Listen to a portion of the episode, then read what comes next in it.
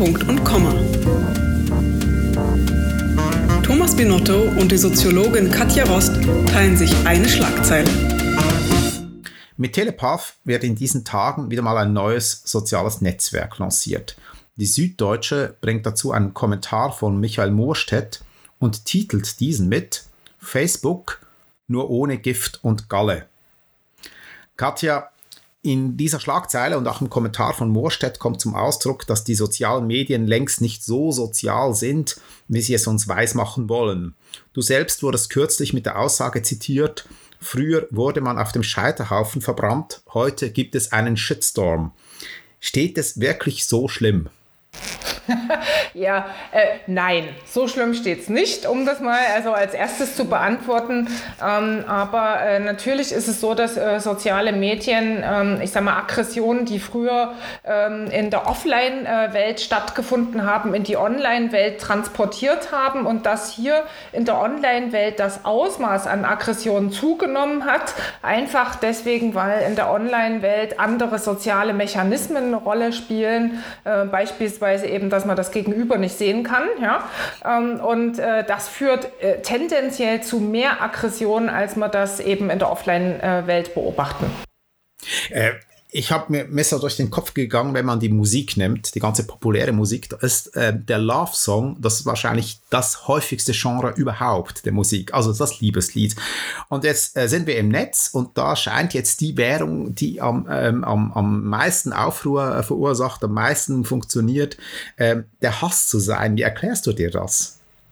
Naja, ich sag mal, das äh, hat was mit Aufmerksamkeit zu tun. Und das wissen wir ja schon lange, ähm, beispielsweise aus der Nachrichtenfaktortheorie, ähm, äh, äh, womit im Übrigen die Boulevardpresse eben sehr erfolgreich ja, immer noch ist, äh, ist, dass eben negative Schlagzeilen äh, sind eben die Schlagzeilen, die am meisten von uns wahrgenommen werden. Ja? Und äh, wenn es im Netz darum geht, äh, dass man überhaupt erstmal äh, wahrgenommen werden muss, weil man eben verschwindet äh, unter tausend Tausenden von Nachrichten, die eben alle sozusagen keine Leser haben, keine Likes haben, ist es klar, dass eben solche Negativmeldungen äh, diejenigen sind, die überhaupt sozusagen Aufmerksamkeit erregen können.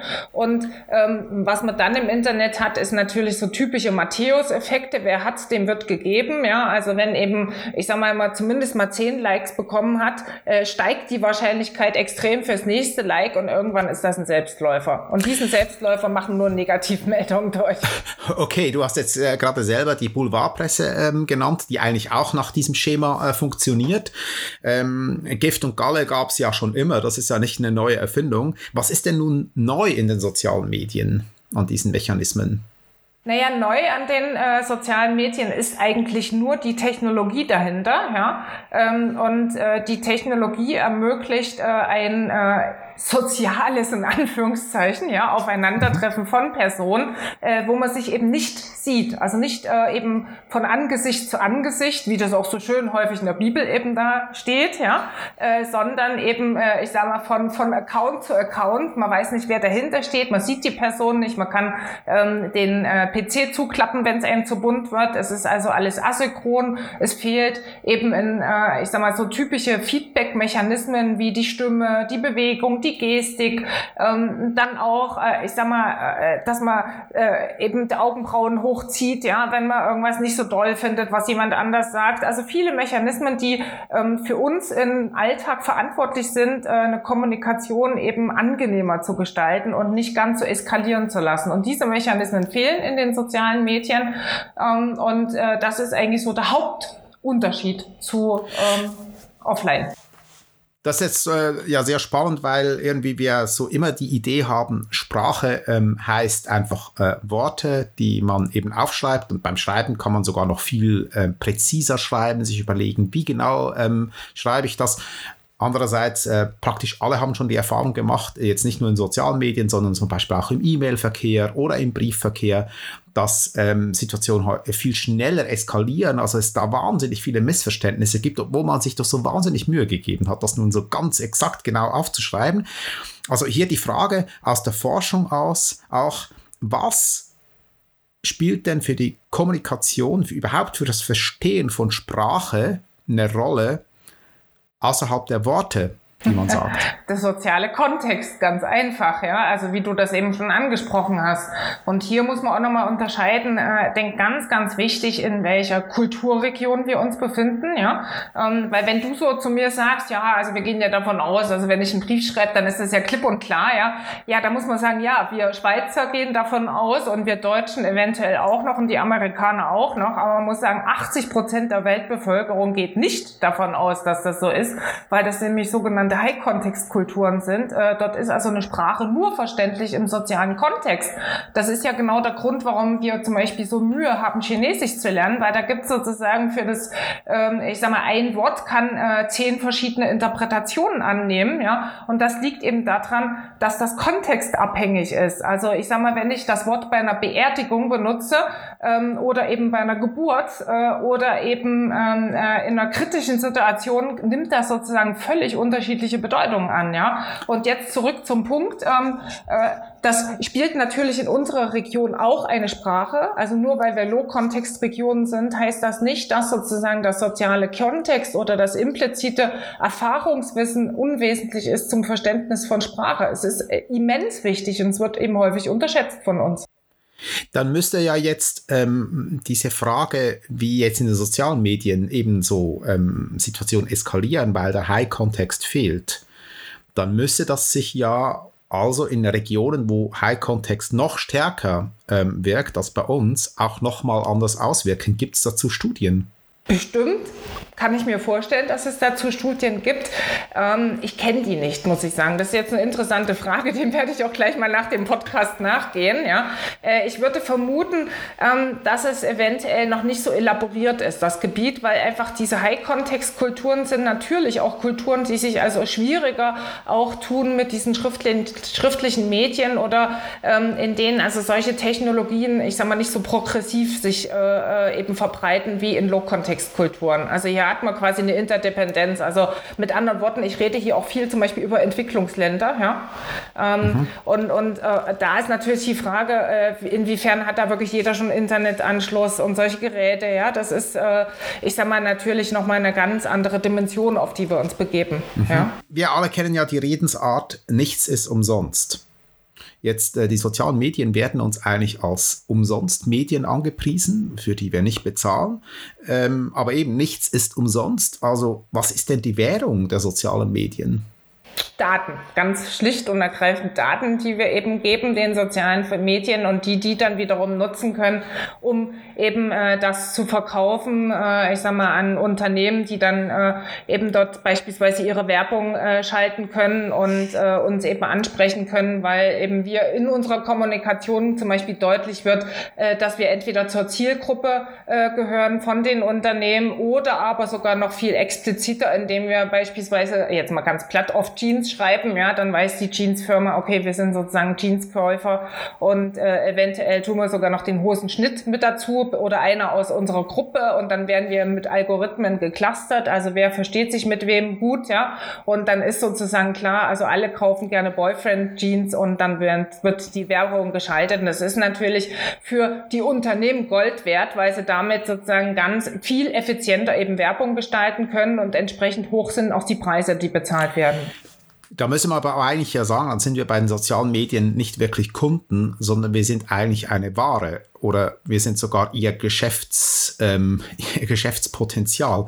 Oder anders ausgedrückt, wir werden ausgebeutet wenn man das so krass sagen möchte, ja, das ist so. Jetzt muss man hier natürlich äh, schon ein bisschen reflektieren. Ähm, uns zwingt ja keiner dazu, äh, an den sozialen Medien teilzunehmen. Genau das ist ein bisschen das Dilemma. Das, äh, keiner wird gezwungen von uns, bei Twitter mit dabei zu sein, WhatsApps zu schicken ähm, oder eben äh, äh, in Instagram zu sein, ja. Ja, und trotzdem tun wir es ja. Also irgendwas ähm, ähm, bringt uns ja dazu, äh, da mitzumachen. Ich meine, wir wissen eigentlich aus unserem Alltag, Freunde hat man nicht unendlich viele und deswegen finden wir immer, also wenn man jemanden direkt fragt, hast du eine Million Freunde, der eine Million Followers hat, dann würde der sagen, ja nein, ich habe nicht eine Million Freunde. Äh, aber trotzdem funktioniert das irgendwie. Also weshalb lassen wir uns darauf dann trotzdem ein?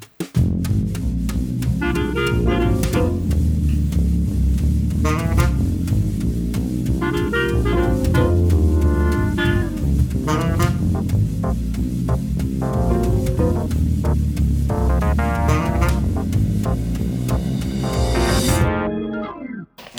Mal, das ist halt genau das ist das Dilemmata. Also das sind sozusagen äh, Abhängigkeiten entstanden, dass wir, ich sag mal grob äh, uns selber, also wir selber sind also nicht mehr überlebensfähig, oft ohne sozialen Medien. Ja, das fängt schon dabei an, dass man also, äh, wenn man ein Schulkind hat, dann irgendwann auf diesen Schulsoftwares eben als als Elternteilen mit drauf sein muss, ja, weil ansonsten ist das Kind ausgeklammert. Ja, natürlich kann ich immer sagen, bitte schicken Sie es mir mit der Brieftaube, ja, aber das werden Sie eben nicht machen. Ja, also die werden sagen wir sind in einer anderen Zeit. Äh, genauso ähm, äh, ist es eben so, wenn man dann beim Arbeitgeber anfängt, ähm, äh, wird natürlich verlangt, dass man vielleicht auch auf Twitter aktiv ist, dass man eben äh, gewisse Öffentlichkeitsarbeit liefert. Ja, das gehört heutzutage zu allen Organisationen mit dazu, weil man gelernt hat, äh, ohne diese Aufmerksamkeitsökonomie äh, ist man als Organisation auch nicht überlebensfähig und damit sozusagen sind auch keine Karrieren als Person mehr möglich ohne Aufmerksamkeitsökonomie. Äh, das ist aber eigentlich eine verrückte Situation, oder? Das ist eigentlich ein Monopolist. Äh, sagen wir, Facebook ist eigentlich eine Firma. Normalerweise kann ich, ähm, habe ich den Eindruck, kann ich entscheiden, bei welcher Firma will ich einkaufen oder nicht. Hier kann ich nicht mal ähm, eigentlich darüber entscheiden, ob ich da einkaufen will, sondern eigentlich werde ich gezwungen, mich als Datenmaterial, als Ware zur Verfügung zu stellen, mit dem Eindruck, es gibt überhaupt kein Vorbeikommen an diesen Monopolisten. Das ist eigentlich eine völlig wahnsinnig absurde Situation. Ja, es ist absurd, aber es lässt sich eben auf die Schnelle so nicht äh, äh, regeln, weil ich sag mal, die Regulierungsbehörden stehen vor dem Dilemmata, die können Facebook nicht zerschlagen, weil das ist ein globaler Konzern, die der, ich sag mal jetzt ganz grob die Nationalstaaten gegeneinander ausspielen kann. Ja, also da hat sozusagen niemand, da wenn die Schweiz das reguliert, dann geht Facebook woanders hin. Wenn die USA es reguliert, geht Facebook nach Afrika. Also die werden sozusagen immer wieder Wege finden. Ja, ähm, und das andere ist, dass ein Markt fehlt. Ja, also normalerweise sagen sagen wir ja immer, die ökonomische Erklärung ist doch immer so toll, sobald ein Markt da ist, sozusagen, ähm, wenn Wettbewerb da ist, ergibt, also gibt es zumindest da einen Ausgleich, ja. Und das ist eben das äh, Schlimme, es gibt keinen Wettbewerb. Und da kommen wir vielleicht mal zurück auf deine äh, äh, Schlagzeile, ja. Also jemand will das nette Facebook werden, ja. Äh, die Wahrscheinlichkeit ist sehr gering, weil sozusagen diese Märkte davon leben, dass eben Monopolisten auf denen aktiv sind, weil wir das nämlich wollen. Warum wollen wir das? Ein soziales Netzwerk macht nur dann Sinn, wenn alle mit dabei sind. Und sobald ein soziales Netzwerk nur sozusagen ganz wenige drin sind, ja, äh, brauche ich nicht Mitglied eines sozialen Netzwerks zu sein. Das ist wie wenn ich sozusagen ein Telefon habe, aber keine andere hat ein Telefon. Dann kann ich mit dem Telefon nichts anfangen. Damit hat sich aber eigentlich ein Versprechen, ähm, mit dem die ganze Digitalisierung, äh, das Internet mal angetreten ist, nämlich das ist eine Befreiung, weil ich jetzt nicht mehr nur von einer Quelle abhängig bin, weil ich mir selber meine Quellen suchen kann, selber meine Kontakt Kontakte auswählen, wobei Vielfalt entsteht, ähm, haben wir jetzt genau die Schwierigkeit, dass ähm, eben Monopole entstehen und gar nicht letztlich eben nicht Vielfalt. Ich möchte auf das äh, zurückkommen, ähm, auch wieder auf die, auf die Schlagzeile und eben dieses Gift und Galle, dieses äh, Hassthema, du hast selber gesagt, also das war natürlich schon immer so, dass äh, negative Schlagzeilen mehr Aufmerksamkeit ähm, ähm, erreichen. Wir sprechen heute extrem viel, gerade auch in den Medien und in den sozialen Medien immer von Reichweite. Reichweite ist sozusagen das äh, Messinstrument. Nun ist das ein rein quantitatives Messinstrument. Ist es so, dass wirklich da nur noch die Quantität zählt? Ja, das ist so. Ähm, also äh, ich sag mal, bei den Zahlen und äh, bei dem Markt, wie er sich quasi selber generiert und wie er selber sozusagen suggeriert, dass Wettbewerb funktioniert und damit quasi auch überlebensfähig wird, selbst wenn er dysfunktional ist, ja, ist es so, leider. Äh, und man muss sagen, es ist aber nicht der einzige Markt, der so funktioniert heutzutage. Ähm, da kann man in die Wissenschaft gehen, da kann man in die Bildungslandschaft gehen. Ähm, das sind also diese oder unter Wirtschaftsprüfer ja. Was die bewerten sollen. Also diese quasi ähm, äh, diese Ansicht, dass wir alles vermessen können und dass alles quantifizierbar ist, ja, ähm, äh, ist halt sozusagen sehr stark sozusagen in heutigen Gesellschaften verankert. Und äh, das geht eben zu Lasten sozusagen äh, ich würde jetzt noch nicht mal Qualität nehmen, weil das ist auch so ein bisschen, äh, finde ich, ein, äh, ein, eigener Begriff, aber zulasten des Inhalts. Wenn wir jetzt noch ein bisschen so bei diesen Ursachen bleiben, eben weshalb sich das dermaßen äh, ähm, verbreitet, ähm, vielleicht auch weshalb es dann eben gar nicht so sozial ist. Also eine These, die ich jetzt dazu habe, ist, dass ich an mir selber auch beobachte, dass eigentlich ähm, das Senden viel, viel wichtiger ist als das Empfangen. Es geht eigentlich immer ums Senden und nicht ums Hören. Äh, ich kann gar nicht, also es, es, es, ist niemand da, der sagt, ich habe ähm, so und so viele ähm, Twitter-Accounts abonniert oder sowas. Damit gibt man nicht an, sondern ich habe so und so viele Followers, die mir zuhören. Ähm, das führt ja irgendwie zu einer Art von von, dass ich auch tatsächlich die Bedürfnisse der anderen eigentlich gar nicht mehr mitkriege, weil ich nur noch damit beschäftigt bin zu senden. Das ist so, ja. Ich meine, das ist halt so ein bisschen, ähm, ich sag mal, das liegt in diesen Märkten drin, also es, äh, in dieser Aufmerksamkeitsökonomie, da gibt es quasi einen Gewinner, der sozusagen vers versorgt die ganze Welt mit Nachrichten. Also wie die ja, Beatles. Die hört zu. Nein, wie, wie, wie, äh, wie, Abba, wie Abba sagt, also der Thing, uh, the winner takes it all, heißt das dann, oder? Genau, ja, so heißen auch die Märkte. Ja. Ich wollte jetzt den Begriff nicht nennen, ja. aber ja, es sind Winner-Takes-it-all-Märkte. Und äh, das ist sozusagen, aber auch das ist nicht nur ein Phänomen von sozialen Medien, nochmal, ja, sondern insgesamt heutiger Gesellschaften und hat natürlich viel mit Technologien zu, zu tun. Also ich gehe jetzt mal wieder bewusst auf die Wissenschaft. Alle Wissenschaftler wollen publizieren, wollen senden, mhm. ja. Äh, keiner will mehr Reviews machen oder lesen. Mhm. Mhm. Und ich meine, da kann man sich natürlich jetzt mal so fragen, so what? Also warum publizieren wir denn, wenn es keiner mehr liest? Aber das ist ja, also ich sage jetzt mal so, das ist ja eine Art von hemmungslosem Superkapitalismus, der da herrscht, wo es heißt, ich will eigentlich nur noch verkaufen und ich will gar nie mehr irgendwas kaufen. Also das wäre ja diese Gratiskultur, von der wir ja auch sprechen, in den, äh, gerade im Internet. Das wäre ja dann eigentlich typisch, dass das eben eine Gratiskultur äh, suggeriert, nämlich ich verkaufe nur noch und ich kaufe nie mehr irgendwas. Was ja nicht funktioniert, was ja aber nicht funktionieren kann, auch wirtschaftlich nicht funktionieren kann. Das ist eben ein guter Punkt. Ich glaube, deswegen muss man es, also man darf das kritisch sehen, man muss es aber auch, man darf es aber auch relativieren. Ich sage mal, alle, die, die nach oben gekommen sind, äh, natürlich gibt es Ausnahmen, sind auch Leute, die nicht nur senden, sondern auch empfangen. Das ist mal ganz klar. Also wenn man sich zum Beispiel, ist ja ganz spannend, ähm, wenn man jetzt auf Twitter, ja, das ist ja eine Lebensaufgabe, ja. wenn man auf Twitter erfolgreich sein ja. möchte, ja, ähm, äh, habe ich jetzt auch gemerkt, es reicht nicht sozusagen auf Twitter zu senden. Nein, also davon kriegt man keine Follower, sei denn man ist sozusagen Präsident der Vereinigten ja, Staaten oder so. Auf den müssen wir jetzt halt schon kommen, weil in diesem Zusammenhang mit der Frage, wie, wie Hass sich verbreitet oder sagen wir mal negative andere angreifen, dann ist er natürlich schon so das prominenteste Beispiel dafür ähm, dass er wirklich eigentlich permanent äh, erstens sich selber hochlobt und zweitens andere eben angreift. ähm, ja. was, äh, und da muss man sich ja schon fragen, also ich glaube, es ist unbestritten, dass Trump mit Twitter sozusagen das optimale Medium für sein Temperament gefunden hat, aber man muss ja auch umgekehrt fragen, ist das denn nur ein Zufall? Oder ist eben, hat Twitter äh, gewissermaßen in ihm auch den optimalen Nutzer gefunden? Ich würde sagen, auf jeden Fall mal Letzteres, ja. Also ich sag mal, es ist halt ein Medium, ähm, ne, da kann man quasi ähm, alles umgehen, ja. Also da ist quasi eine Entscheidung gefallen, noch bevor die anderen wissen, dass das entschieden wurde, weil quasi das alle Follower wissen und damit kann das ja mehr oder weniger gar nicht mehr zurückgenommen werden, ja. ja? Und das ist natürlich für die Politik sehr gefährlich, was da passiert. Also ich ne? habe irgendwo, weil damit werden Demokratien unterlaufen. Ich habe irgendwo mal gehört, also Twitter ist ein Medium für Männer um Mitternacht, die angetrunken sind. Ähm, und jetzt stellt sich ja da auch wieder die Frage, ähm, ist das jetzt, wird sich das irgendwann selbst regulieren? Ähm, oder muss das halt auch doch reguliert werden? Also diese, sagen wir mal eben zum Beispiel die Impulskontrolle, jetzt nicht ähm, seine Wut, seinen Hass immer sofort einfach nur rauslassen zu können, sondern den auch mal halt einen Moment für sich zu behalten und zu überlegen, ist der am nächsten Tag immer noch relevant?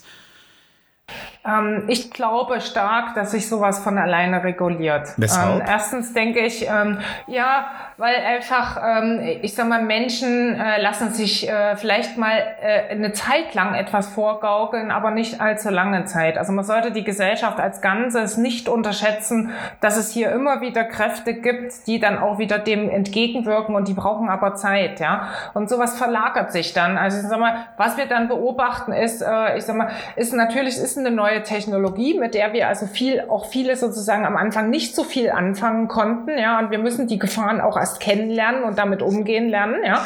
Das ist das Erste.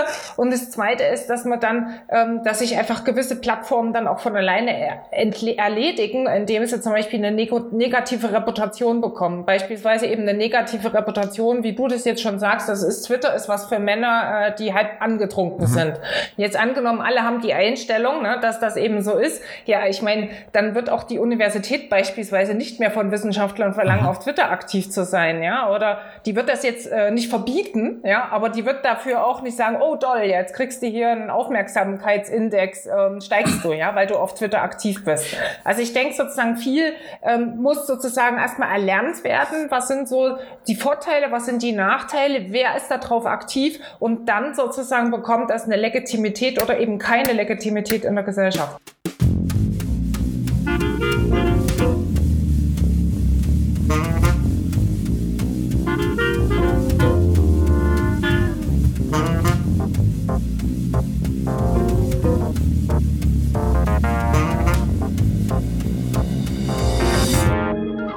Inwiefern spielen die, die klassischen Medien als äh, Verstärker auch eine Rolle. Ich nehme jetzt das Beispiel, nehmen wir Facebook. Ich, ich vermute mal wahrscheinlich werden die meisten Meldungen, äh, die ausgetauscht werden über Facebook, völlig harmlos sein und überhaupt gar keine Hass- und Wut-Nachrichten. Äh, Nur diejenigen, die dann eben wieder Aufsehen erregen, die dann auch medial wieder aufgenommen werden, sind eben die Hassbotschaften. Das heißt, sie werden ein Stück weit auch verstärkt. Also ich mache jetzt ein Beispiel, ein analoges Beispiel.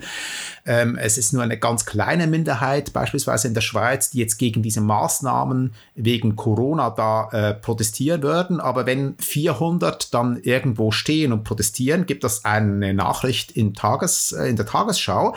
Wenn äh, die katholische Kirche 400 Jugendliche irgendwo hinbringt, irgendwas Schönes zu machen und dann sagt, Tagesschau, bitte meldet, macht was darüber, dann sagen die, ja, so also 400 Leute sind für uns kein Thema. Also einfach diese Frage der, wie, wie stark spielt es eben doch auch eine Rolle, dass nicht nur die Hassbotschaft an sich ähm, da ist und du hast ja erklärt, wie die entstehen kann, sondern dass sie eben auch noch medial verstärkt wird und dann eigentlich bei uns stärker ankommt, als sie effektiv ähm, äh, da ist. Eine ganz große Rolle spielt das. Also ich sag mal, die größte, ja. Also genau wie du das beschreibst, also ähm, äh, die meisten Sachen versacken in den sozialen Medien. Also die nimmt keiner zur Kenntnis, also 99,99 Prozent, ja. Äh, und dann gibt's aber 0,01 Prozent, äh, wo dann irgendein Journalist auf die Idee kommt oder, äh, na, das ist jetzt aber mal wichtig, ja. Äh, oder, oder wie so die Zufälle häufig auch sind, ja. Und dann äh, wird ein Riesending draus. Und dann, was wir dort beobachten, ist eben genau diese ähm, ähm, das, was wir dann auch Shitstorms nennen, also dass es hier ein Hochschaukeln gibt zwischen klassischen Medien und sozialen Medien. Was? Aber die sozialen Medien an sich, ja, das ist mal ein ganz wichtiger Punkt, die sind sozusagen recht wirkungslos.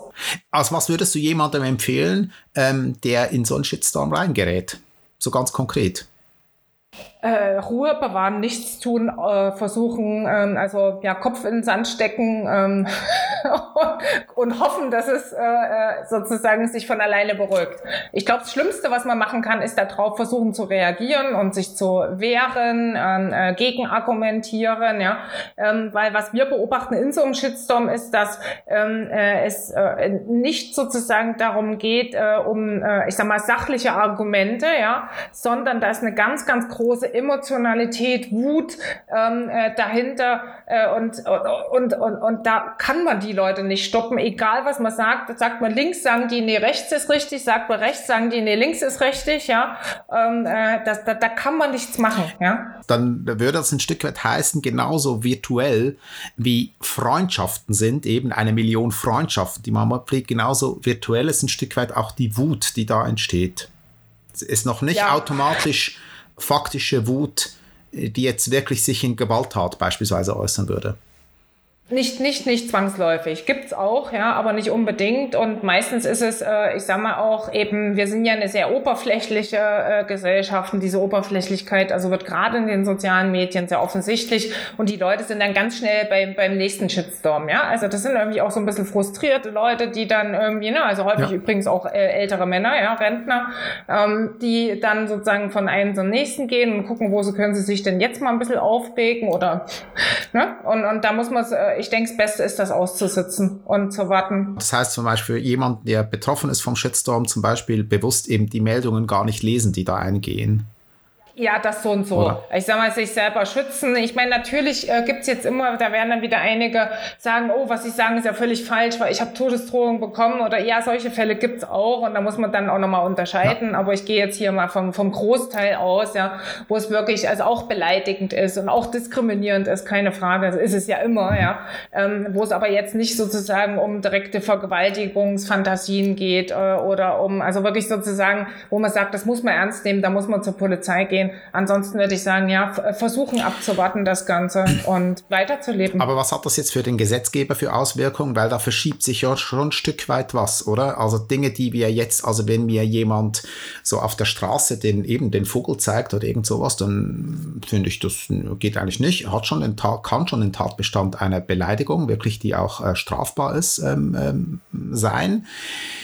Müssen wir jetzt sozusagen unsere Schmerzgrenze, unsere ähm, verschieben durch die sozialen Medien? Ja, ich glaube, die Gesetzgebung ist hier gefordert und da passiert ja auch schon sehr viel, ähm, äh, dass man einfach dort wirklich auch die Möglichkeit hat, dass sowas strafbar wird. Und ich glaube also, dass das derzeit in vielen Fällen noch nicht strafbar ist, ja, hat natürlich auch etwas damit zu tun, dass die Kosten quasi von so einem Hass sehr gering sind für die Leute, ja, weil man einfach nichts zu befürchten hat oder wenig, ja. Und sobald diese Kosten ein bisschen auch steigen, äh, wird es dann eventuell auch seltener vorkommen. Und zudem bietet es halt Opferschutz. Aber hier muss man ja auch sagen, jetzt bleiben wir mal wieder wieder bei der Offline-Welt, was du gesagt hast, jemanden Vogel zeigen. Ja, sowas kommt ganz oft vor in der Offline-Welt und wenige dieser Fälle äh, gelangen vor das Gericht. Mhm. Ne? Da sind wir eigentlich schon so ein bisschen bei den Maßnahmen, was kann man machen. Die Begründer jetzt von Telepath beispielsweise, die sagen, wir werden ganz ähm, rigoros moderieren, also gewisse Dinge wirklich einfach abschalten, wenn das aus dem Ruder läuft, oder wir werden mit klaren Namen arbeiten, also man muss wirklich mit seinem Namen hinstehen, kann nicht einfach irgendwie einen Fake-Account machen. Wo siehst du so Maßnahmen, Dinge, die man doch auch ähm, machen kann oder sollte, um eben auch wieder so ein bisschen einen sozialeren Umgang, wie wir uns eigentlich von der Offline-Welt her äh, gewohnt sind, auch da ähm, durchzusetzen? Hm. Äh, also erstmal zu den Maßnahmen, die dort genannt werden, äh, die werden ins Gegenteil umschwappen. Ja? Also ich sag mal, Klarnamen äh, bringen überhaupt nichts, sondern schüren den Hass sogar noch an. Das haben wir auch gezeigt, weil die Leute, die sich im Internet mit, mit, mit Hassmeldungen äußern, die haben also kein Problem damit, die auch unter ihrem Klarnamen zu äußern, beziehungsweise bekommen sogar Applaus aus ihrer Community unter Klarnamen. Und natürlich will man den Applaus auch bekommen. Das gehört ja, soziale Anerkennung wollen wir alle, ja. Und wenn das halt eine äh, Community ist, und ich nehme jetzt bewusst ein anderes Beispiel, die sagt, oh, Demokratie ist ein super Instrument, ja, warum sollte man sich denn schämen, äh, mit einem Klarnamen aufzutreten? Mhm. Ja. Mhm. Ne? Also ich denke, es ist ein schönes Beispiel, ja. wo du jetzt auch sagen würdest, ne, das ist doch eine Sache, die wir hier unterschreiben ja. könnten, oder? Ja. Ähm, und genauso geht das den, den Leuten eben, äh, ich sage mal, mit Verschwörungsfantasien und mit allem, ja. Also weil das quasi innerhalb ihrer Community als ähm, eben Weltanschauung gilt, ja, gibt, die nicht hinterfragt wird. Gibt es denn für die, für die, äh, gibt es denn irgendwelche äh, Maßnahmen, irgendwelche Dinge, die man machen kann, damit sich das ähm, doch ein bisschen, sagen wir mal, zivilisierter wird? Ja, das erste ist, dass man äh, selber ähm, äh, äh, soziale Medien, ähm, äh, ich sag mal, bewusst nutzen kann, ja. Also ich sag mal, äh, so viel wie äh, nötig, aber so wenig wie ähm, wie es unbedingt, also nur sozusagen so viel wie sein muss, ja. Ähm, damit schützt man sich schon mal immens, auch sozusagen äh, mit den Inhalten, die ich über soziale äh, Medien teile, ja, schütze ich mich, indem ich vielleicht nicht das Bikini-Foto draufstelle oder nicht das Badehosen-Foto draufstelle, ja, ähm, äh, indem ich eventuell auch äh, mich zu gewissen äh, Thesen äh, eben nicht online äußere, sondern dann eher sozusagen den Offline-Kontext wähle. Ich denke sozusagen, viel ist Selbstschutz, mhm. ja, äh, der hier äh, stattfindet, also eine bewusste Reflexion und das setzt ja dann damit sind wir auch quasi in, an den Schulen, in denen das also bewusst sozusagen derzeit eben unterrichtet wird, wie gehe ich damit um, ja, um eben die Leute quasi ähm, äh, präventativ zu schützen vor solchen äh, Sachen, die vorkommen können, ja. Also das heißt, ähm, äh, mein Zugang wäre quasi nicht mit Strafen zu arbeiten. Also natürlich auch Strafen im Sinne sozusagen, also hier muss es das Justizsystem angepasst werden, also es müssen Kosten entstehen, aber sozusagen auch mit einer bewussten sozusagen Ausbildung und Sensibilisierung der Leute sozusagen zu was das führen kann. Ich glaube, das sind sozusagen die beiden Mechanismen, weil das dazwischen sozusagen wird nicht funktionieren, weil der Markt sozusagen so ein spezieller ist. Das haben wir am Anfang eben erörtert von allen Punkten her, dass sozusagen alternative Geschäftsmodelle werden sich nicht tragen können. Das heißt also, äh, verstehe ich richtig, dass selbst ähm, wenn ich bei einem Monopolisten wie Facebook einen Account habe, dass meine, ähm, dass ich nicht nur ähm, absolut hilfloses Opfer bin all dieser Dinge, sondern dass ich eigentlich mehr Möglichkeiten habe, die Kommunikation zu steuern, als es äh, mir im Moment vielleicht bewusst ist. Genau, ich muss ja denen nicht alles mitteilen, ja. Also ich muss ja quasi nicht für alle Algorithmen interessant sein. Das, dabei fängt's mal an, ja. Ähm, äh, ich denke auch gewisse Diskussionen gehören eben nicht ins Internet, sondern die gehören eben an den Stammtisch, mhm. ja. Und da sollten sie auch eben gehalten werden, ja. Ähm, das heißt, dass sie hier eine Sensibilisierung schon mal. Und das bedeutet natürlich dann noch weniger Gold für die Firmen, mhm. ja. Also ne, weniger Daten. Ähm, und, und natürlich sozusagen, sobald also hier die Gesetzgebung auch angepasst wird, dass man strafbar wird für so ein äh, Fehlverhalten, ja, ist natürlich klar, dass wir auch weniger Fehlverhalten beobachten, äh, weil sozusagen die Leute diese Kosten antizipieren. Also das ist der wichtigste Mechanismus. Nicht, dass man bestraft wird, sondern dass es möglich ist, dass man ja. bestraft wird. Wenn ich jetzt, du hast von der Schule gesprochen als Ort, wo man solche Dinge auch lernen muss, wenn ich jetzt mal so die Situation auf den Schulhof äh, transportiere, dann haben haben wir ja, äh, sagen wir mal, die haben diese Situation ja häufig, dass irgendwelche, dass Kinder sich gegenseitig provozieren und äh, komm, du, äh, du dich sich herausfordern, du willst jetzt mit mir streiten, du willst mich mit mir prügeln und dann irgendwann prügeln sich zwei tatsächlich, dann stehen die anderen drumherum, schauen zu, wie die sich prügeln und so weiter. Das ist dann das Ereignis in der Pause. Ähm, also wir kennen ja eigentlich diese Mechanismen im Kleinen genau. Äh, jetzt gibt es eine ganz heikle, heikle ähm, ähm, Position in solchen Momenten, nämlich die Person, die dann entscheidet, ich gehe da dazwischen und mache diesem Streit da ein Ende. Ähm, mhm. Also man hm. kann ja reagieren, indem man sagt, ich gehe da einfach weg, ich habe nichts damit zu tun, ich will weder Gaffer sein noch Prügler sein. Aber da gibt es ja die, die, die hm. eingreifen. Und das ist eine ganz, ganz heikle Sache. Und jetzt nehmen wir es wieder auf die sozialen Medien. Also ich kann ja bei einem Shitstorm mir überlegen, gut, okay, dass die Person selber, die da angegriffen wird, eben einfach mal sagt, ich gehe mal auf Tauchstation, will das, will mich jetzt schützen, ist das eine. Aber man könnte ja sagen, aber ich wehre mich dafür ähm, und steige da ein und, und bringe eine andere Stimme rein in diese, in diese ganze Hackerei. Genau. Ja, also mal dieses Thema der Zivilcourage, ja, ähm, äh, äh, natürlich, das wird oft gefordert und man muss sagen, das ist ja ganz oft da und zwar in den Fällen, wo es eben nicht zum Shitstorm ausartet, ja, also hier muss man einfach sagen, also viele Phänomene arten auch heute schon nicht zum Shitstorm aus, weil es Zivilcourage gibt und weil hier Leute eben gegen argumentieren und das aufgehalten werden kann. Also das heißt, bevor man hier sozusagen dann irgendwie immer mit einem Holzhammer kommt und, und sagt, wir müssen da jetzt hier ändern, sollten wir erstmal anschauen, wie viele Sachen sind heute quasi Gott sei Dank schon runtergekocht worden, weil es solche Leute gibt, die das eben machen. Ja, es gibt aber gewisse Themen, ähm, die sind emotional so stark aufgehangen. Ja, ähm, beispielsweise eben Impfen. Ja, oder eben vegan sein. Oder ne, da, da kann man oder Klimawandel. Ja, da kann man sagen, was man will. Sozusagen, das sind ganz völlig. Äh, also da muss man mit den Leuten nicht reden. Die akzeptieren kein anderes Argument. Dort hilft auch keine Zivilcourage. Ja, ähm, äh, dort äh, ist es eben eben so, dass man dann mit Zivilcourage, also gerade im Offline-Kontext selber sozusagen noch geprügelt wird oder ermordet wird. Ja. Und da, ich meine, das ist sozusagen, ich denke, das ist eine Grenze, ist ein sehr heikles Thema, gebe ich dir recht. Und ich finde, Zivilcourage ist absolut notwendig. Ja. Ich denke, die kommt heute schon vor, ja. Aber es gibt sozusagen, wir müssen auch akzeptieren, ja, dass es gewisse Bereiche gibt, die so emotional sind und so fern sozusagen von jedem Sach- und Faktenargument weg, ja. Also eben, ne, wie das uns John Trump quasi auch immer wieder vorführt. Ja, also es gibt keine Fakten und äh, äh, ja, was will man da machen? Also eigentlich ist es dann, darf man durchaus von, von gerade von, von prominenten Menschen, von äh, Entscheidungsträgern erwarten, dass sie da mehr ähm, Mut und Zivilcourage zeigen als jetzt der, sag ich mal, der, der, der Stammtisch-Rabauke. Das mussten sie aber schon immer. Das ist jetzt kein neues Phänomen. Ja. ja. Ähm, aber sozusagen neu an den sozialen Medien ist, dass sie das häufig nicht zeigen können, diese Art von Zivilcourage, weil sie ähm, selber ganz schnell, äh, wenn sie Opfer sind von Shitstorms und die, das ist man, wenn man Zivilcourage zeigt, mhm. ja, äh, dann entlassen werden beispielsweise von ihren Organisationen. Also solche Fälle gab es oft. Also wo dann beispielsweise jemand, äh, ich sag mal, ein Wissenschaftler oder ein Politiker eben Zivilcourage gezeigt hat und dann ging äh, ein Shitstorm los wegen einem Wissenschaftsplagiat oder wegen äh, anderen Sachen, was sich dann im Nachhinein als, ähm, äh, ich sag mal, als nicht gerechtfertigt, als nicht legitimiert äh, herausgestellt hat. Aber das war dann drei Jahre oder vier Jahre später und die Leute waren ihre Position los und hatten sich vielleicht sogar schon selbst umgebracht. Wie hoch ist eigentlich im Moment der Leidensdruck? Von denjenigen, die einen Shitstorm erlebt haben, extrem hoch.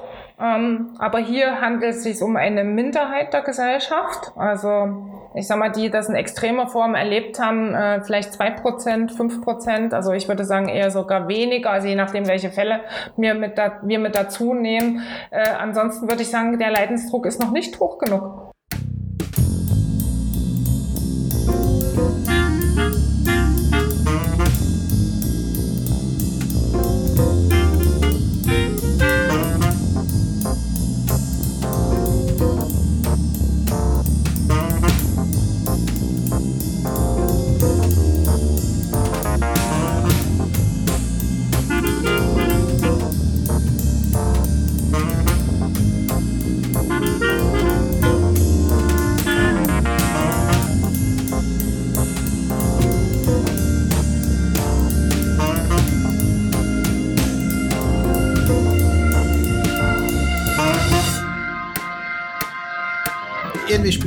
Spüre ich auch unsere Diskussion wieder an, oder es ist so eine gewisse Hilflosigkeit äh, in dieser ganzen Sache. Ja, ich glaube, den Preis zahlt derzeit die Gesellschaft als Ganzes, in dem halt Demokratie beispielsweise erodiert wird. Ja. Also auf der Makroebene ist dieser Preis extrem derzeit schon.